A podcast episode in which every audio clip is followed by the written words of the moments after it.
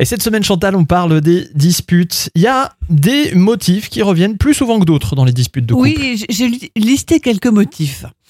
Les non-dits et le manque de communication entraînent évidemment des disputes. Mhm. Également la sexualité, notamment Ah. la fréquence de la sexualité. Mhm. Les griefs en général, qui s'accumulent, qui s'accumulent et qui couvent euh, depuis un moment, Avec la fameuse petite goutte qui fait déborder le qui vase. fait déborder le vase. La jalousie également. Se dispute beaucoup parce qu'on est jaloux. L'infidélité, la trahison. L'autoritarisme, le manque de respect de, de l'autre.